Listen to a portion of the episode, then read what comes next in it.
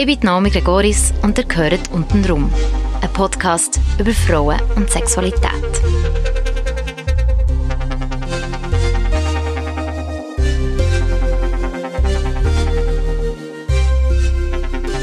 Zweite Folge. Jara, 31.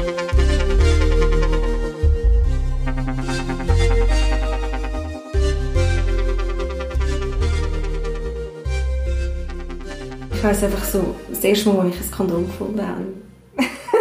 bei einer Freundin daheim im Haus. Wir sind, ich weiß nicht, wie sind wir dort gewesen?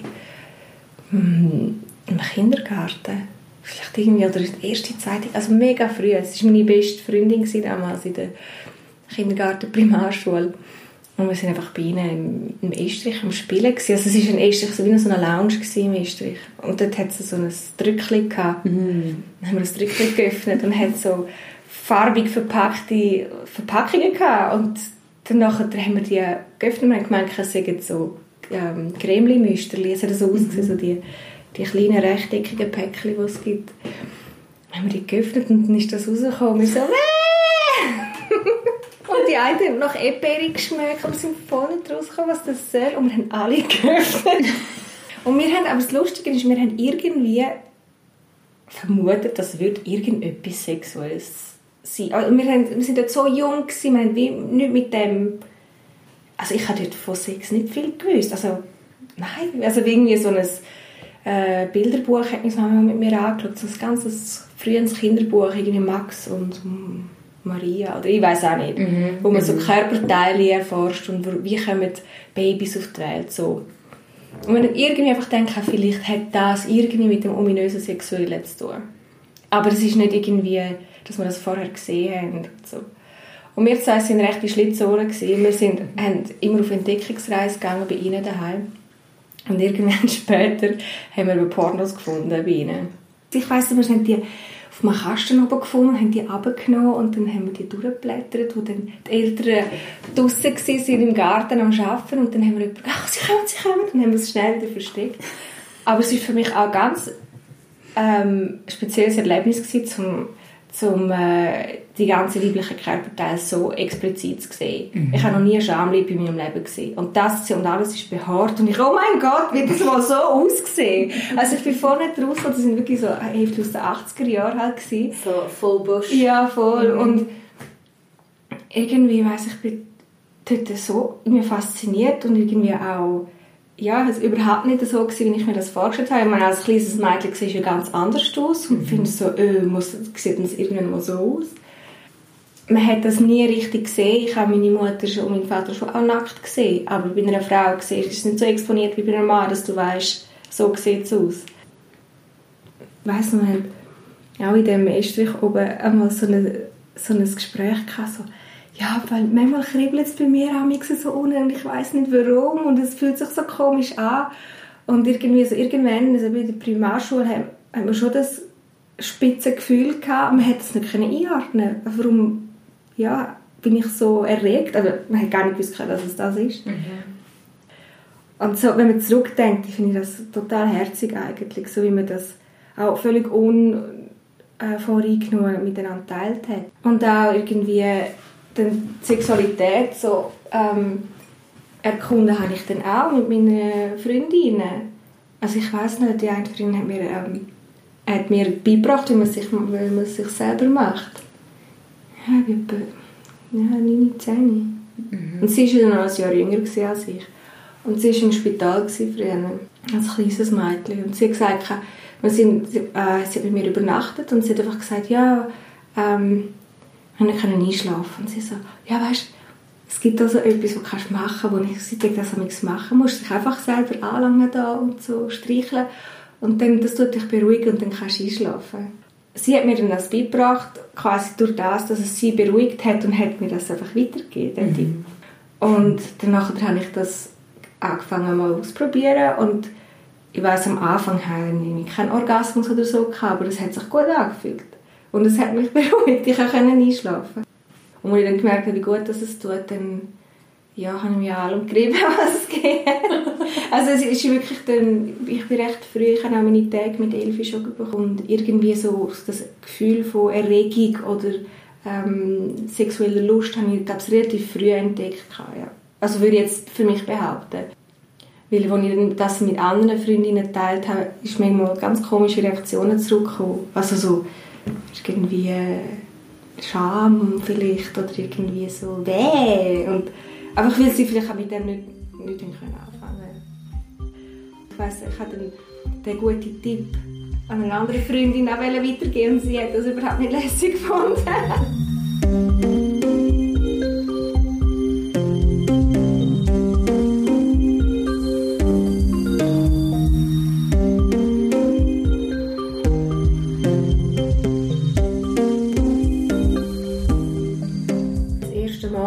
Sage jetzt mal, ich habe mehr als ein erstes Mal einfach weil es zum ersten Mal so weh hat, dass wir abgebrochen haben. Es hat so weh und wirklich die ersten paar Mal, x Mal, hat es einfach so weh Ich war so unentspannt. Gewesen. Ich habe auch lange irgendwie Sex nicht so cool gefunden, dass es einfach so weh hat. Ja. Also ich habe eigentlich immer Glück dass sie mich irgendwie mit der Hand oder mit der Zunge befriedigen können. Es war das erste Mal nicht mit, mit meinem Freund, gewesen, sondern es war irgendwie äh, eine Briefbekanntschaft, gewesen, eine Brieffreundschaft, die ich in einem französischen Lager kennengelernt Und dann haben wir auch viel miteinander telefoniert und so. Wir sind nie zusammen gewesen. Ja, und dann haben wir es irgendwann mal probiert miteinander. Und er hat schon Erfahrung gehabt und ich nicht. Und es ist einfach so weh, dass wir aufgehört haben. Und dann hatte ich einen Freund. Gehabt. Und dann habe ich mit ihm probiert und es war nie so lässig. Gewesen. Und dann erst mit dem zweiten Freund dann... Ich bin extrem geil gewesen, ich gesehen. Also extrem, das extrem braucht. Auch ich habe mich über Jahre hinweg, also wirklich, wirklich täglich selbst befriedigt, also sehr aktiv, ja. Also es wirklich sehr gebraucht, ja. Und ähm, jetzt ist es schon auch noch ein bisschen so, aber nicht extrem. Nicht so wie Teenie-Jahre oder 20er Jahre, wo man so hormongeladen ist. Also es hat sich auch verschiebt von einer physischen Übung zu einer ja, es, ist irgendwie, es sind viel mehr Schichten auch irgendwie so auch in der Zeit, als ich keinen Freund hatte, hatte ich vielleicht eine Affäre gehabt. Glück ich mit einer Person oder zwei, mich auf zwei Personen beschränken und nicht irgendwie das sogar Kunden nehmen. So mit 19, 20, 21 bis 23 oder so habe ich recht ein wildes Leben geführt. Und dort war es mir egal. Gewesen. Aber ich hatte dort auch sehr ein schlechtes Verhältnis mit meinem Körper. Gehabt. Und ähm, extrem, extrem tiefes Selbstwertgefühl. Und dann habe ich mich am betrunken und bekifft und im Ausgang oder irgendwie ein Konzert mit Kumpels unterwegs gewesen. und, und dann äh, habe ich mir das geholt, quasi, was ich gebraucht habe. Ja. Und das ist genau, es ist eigentlich probiert, irgendetwas, ein Selbstwertgefühl aufzubauen, das eigentlich völlig ja, auf heißer Luft passiert. Und ähm, habe auch oft nur betrunken Sex mit Männern gehabt, weil ich mich so für meinen Körper geschämt habe. Und äh, das war für mich schon ganz schwierig gewesen. Und auch wenn mich irgendein Freund verloren hat, habe ich es immer reduziert auf meinen Körper. Und äh, das ist schon eine anstrengende Zeit gewesen. Und es hat auch recht lang gebraucht, bis ich das mehr oder weniger ganz ablegen kann.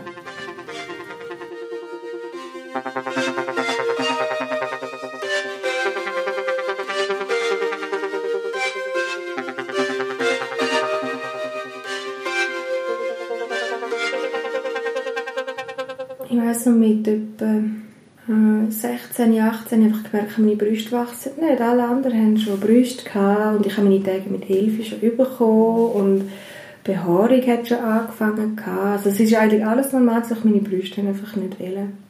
Bin ich zur Frauenärztin und fand, okay, was ist los? Und da bin ich etwa 18, 17, 18. Und dann hat sie mich untersucht und Ultraschall gemacht und hat mich dann auch in die Brustklinik geschickt und schauen, was los ist, Hormontest. Und dann haben sie irgendwie herausgefunden, dass das einfach eine Unterentwicklung ist. Es gibt Frauen, denen wachsen die Brüste riesig. Mhm. Es gibt Frauen, denen wachsen es einfach nicht.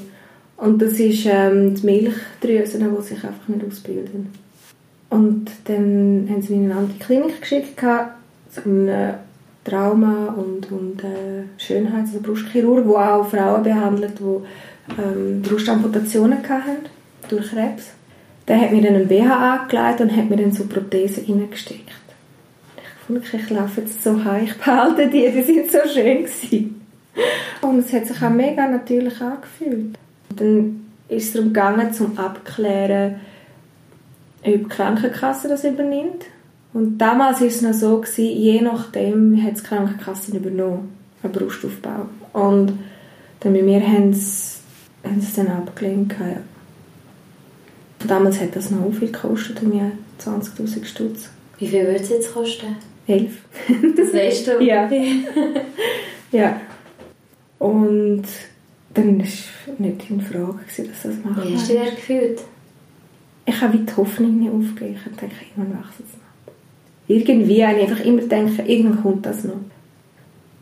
Ich habe dann auch ganz viele andere Gründe natürlich auch, die das bewegt hat, habe ich immer wieder so Phasen gehabt, wo, so anorektische Phasen, wo ich nichts mehr gegessen habe, habe mich immer sehr schnell zu dick gefunden. Mit Proportionen, wenn ich mich im Spiegel angeschaut habe, die haben für mich einfach nicht gestimmt. Und natürlich, wenn, wenn ähm, die Taille schmäler ist als der Brustkorb, dann habe ich mich gut gefühlt. Einfach weil halt, zum seine ausgleichen, habe ich wie, das war so meine Logik. Gewesen. Ja, und also meine Mami hat auch mega kleine Brüste, sie hatte ein A oder so. Und sie hat auch immer gesagt, ja, sie hat sich ein bisschen größere gewünscht. Oder ihre Mutter hat so schöne Brüste gehabt, etwas B, C gehabt. Und das sagt, geht gut, weil dann kannst du noch joggen und all das und hast gleich noch schöne Brüste. So. Und meine Großmutter, als ich ihr erzählt habe, dass mich das belastet hat, sie gesagt, sie verstehe mich. Wo sie hat mal eine Diagnose gehabt, dass sie vielleicht Brustkrebs hätte. Und dann hat sie nur das Erste, was sie gedacht hat, war, lieber der Arm weg als die Brust. Und das habe ich auch schlimm gefunden. Also ich habe das sogar schlimm gefunden, dass sie so denkt, oder? Sie hat riesengroße Brüste gehabt, also irgendwie auch, also wo ich gefunden habe, wow, dass sie dann noch so etwas sagt, ist, ist noch krass, ja.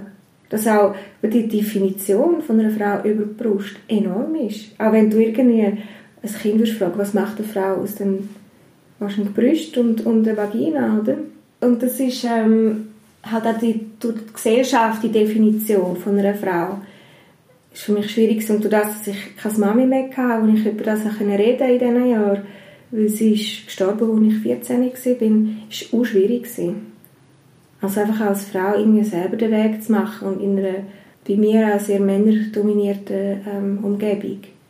Und ähm, mal zu checken, was macht Weiblichkeit aus, äh, Sexualität. Ich habe immer gedacht, nur Frauen mit schönen Körpern haben das Recht auf Freude am Sex oder sich ausleben beim Sex. Ich habe mich extrem lange zurückgekippt mit meinen Wünschen, weil ich denke, so die Femme Fatale, das können nur die wie im Film, wo auch mega super aussehen. Und deshalb finde ich, also wenn ich zurückdenke, finde ich das tragisch. Uhr krass. Weil, auch wenn man mit, mit Männern redet oder selber mal schaut, was man für Leute attraktiv findet oder weiblich findet, das hat nichts wirklich mit so Sachen zu tun. Das sind ganz andere. Das sind so ähm, metaphysische Persönlichkeitssachen, wo wo eine Weiblichkeit ausmacht, eine starke Frau oder ja, irgendwie Charisma. ja mega oder wie sie sich einfach auch bewegt und im Leben steht und ihr Ding durchzieht und so das sind Sachen wo Man eigentlich als Weiblichkeit und ähm, Femme Fatale eigentlich könnte propagieren anstelle von an einfachen Schemata festzumachen.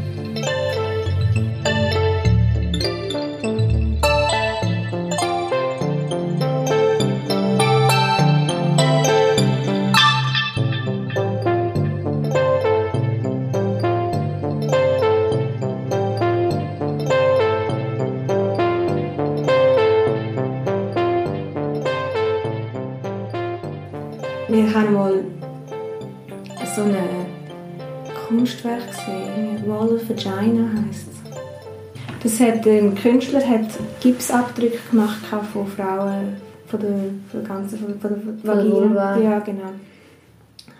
Und es ist so eine Wand. Wie so ein Relief? Oder? Ja, voll. Und alles verschiedene Vulvas. und du siehst alles, alles Mögliche. Und das ist irgendwie etwas, wo ich finde, hey, das müssen wir in ein Schulbuch tun. Die riesen Bandbreite. Da gibt es nicht die Schamlippen und die Klitoris, sondern es ist, sind so unterschiedliche Gesichter der Menschen. Ich habe, auch, ich habe eher grosse. Ich habe immer gefunden, sie sind viel zu gross, weil durch das, dass ich halt auch die von den Freundinnen nie so gesehen habe. Mhm. Und ähm, in den Pornos sieht eh alles anders aus. Von dem her war es für mich auch unangenehm gewesen. Und es hat zum Teil auch weh gemacht mit Velofahren und das habe ich dann der äh, Frauenärztin gesagt und sie so, ja, da kann man schon auch operieren und so. Und ich so, ähm, ja, dass mir auch überlegt und irgendwie, ich hatte nicht gewusst, ich hatte gedacht auch eine Zeit lang irgendwie, das sei vielleicht auch hormonell bedingt, ich habe keine Brüste, dafür lange Schamlippen, irgendwie Überschuss Testosteron, vielleicht ist da etwas falsch bei mir. Und habe dann, dann auch mal mit einem Freund über das geredet und er so, ja, er würde es auch schöner finden, wenn es kleiner sind. Also so, manchmal, wenn es scheiße aussieht. und dann nachher hat er irgendwie gefunden, so, also ich habe mir dann einfach noch überlegt und habe gedacht, er findet das wahrscheinlich, auch weil er nichts anderes kennt. Weil das, was er, all die, die Schamlippen, die er in seinem ganzen Leben gesehen hat, sind eine gewisse Größe gewesen. Also es gibt schon mega unreife Männer, egal, also es hat nichts mit dem Alter zu tun, aber einfach, wo irgendein komisches Bild haben, wie eine Frau muss sein und wie Sex muss sein. Und dass man einfach als Frau darüber stehen und dass man sich gar nicht auf so Typen einlädt und findet, hey, sorry, Bub. Eben Bub, egal wie alt du bist. Dass man sich gar nicht auf, auf das einlädt, dass man völlig über dem kann stehen und sich nicht verunsichern lässt.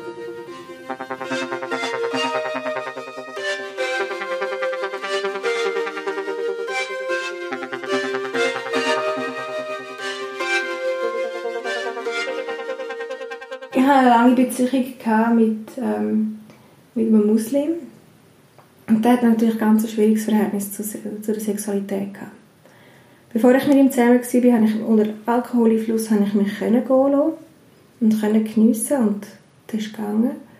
Und dann mit ihm habe ich auch, ähm, bin ich selber in einer Umbruchsphase gewesen, ganz viele äh, emotionale, psychische Probleme gehabt und habe mich entschieden aufhören zu trinken weil ich gemerkt habe, dass der Alkohol nicht um, der Weg zum Glück ist.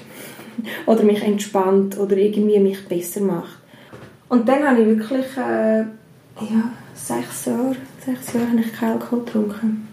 Und dort äh, ganz reduziert gelebt im Sinne von Ausgehen und Party. Ich bin recht zurückgezogen. Und die sexuelle Beziehung mit ihm war nicht ganz gesund. Gewesen. Einfach weil er durch seinen Hintergrund hat er immer ein schlechtes Gewissen gehabt. Und ich habe ein schlechtes Gewissen gehabt, dass ich ihn verführt habe und dass er jetzt ein schlechtes Gewissen hat. Und dann hat er gefunden, nein, du musst kein schlechtes Gewissen haben, das ist etwas von, zwischen ihm und Gott. Und er war zurückgezogen, mega ruhig, er hat sich abgewendet, irgendwie, ähm, ja, es war so Scham herum, so dass ich das nicht sollen oder irgendwie nebeneinander noch nackt liegen und einander streicheln, war für ihn unangenehm. Gewesen. Oder es ist so, dass auch dass das gespürt wird, wenn man einen Menschen auch kennt, dass, dass ihm nicht gut geht. Und zum Punkt, wo ich gesagt habe, ich will mit dir keinen Sex mehr haben. Es ist so mühsam geworden. Ja, und es ist, äh, es ist recht schwierig. Ich habe dann selber auch schlechtes Gewissen bekommen und halt auch anfangen hinterfragen, ja, was ist, wenn wirklich da hinter dem Ganzen etwas ist und dass man ähm, in die Hölle würde kommen. Also nicht, dass ich irgendwie äh, mich konvertieren lassen habe, aber es sind halt trotzdem äh, Sachen, die sich dann einfach anfängt in Erwägung zu ziehen. Ich habe dann mich einfach entschieden, ich möchte nur noch mit einem Mann Sex haben, wenn ich wirklich emotional bereit bin. Und emotionale Bindung zu dem, zu dem äh, Mensch habe. Habe zwar schon auch mit Männern rumgemacht und so, aber Sex war für mich kein Thema gewesen solange es keine feste Beziehung ist. Und dann habe ich in eine feste Beziehung angefangen. Und dort habe ich mich richtig wieder gehen und richtig ja, mich aufbrechen wieder. Und das war schön. Gewesen. Einfach können, einfach alles in den schiessen und auch nüchtern das machen. Ja. Ja, und dann seitdem ist eigentlich, ja, habe ich das nie so beibehalten, dass ich das nicht mir wegnehmen lasse und, und in dieser Zeit auch ist, ähm, habe ich sehr viel Selbstarbeit auch geleistet. Einfach weil ich auch so Mühe hatte immer noch. Also so bis etwa, das ist bei mir 28, ja. Es war wirklich harte Arbeit. Gewesen. Ich habe mega viel gekühlt. Aber ich habe so viel aufarbeiten können und ähm, auch den Bezug zu mir und was bedeutet Weiblichkeit, ähm, ja, was bedeutet Sexualität für mich. Ja, und jetzt äh, ist natürlich nicht von einem Moment auf den anderen alles gut. Ich habe auch meine Momente, wo ich finde, so, heute lasse ich mich von niemandem nackt sehen. Aber ähm, ich habe eine sehr gesunde Beziehung, sexuelle Beziehung mit meinem Freund, wo wir wirklich auch können über unsere Bedürfnisse reden, wo ich mich ausleben kann. Und das Interessante ist, seit ich etwa, seit etwa 28 fangen meine Brüste an wachsen. Also, es ist minim, aber es ist wirklich, ich habe jetzt einen Schatten, habe ich früher nie gehabt. Also es geht jetzt so aber dass es jetzt wie einen Schatten kann geben kann. Vorher hätte es gar keinen Schatten können geben so.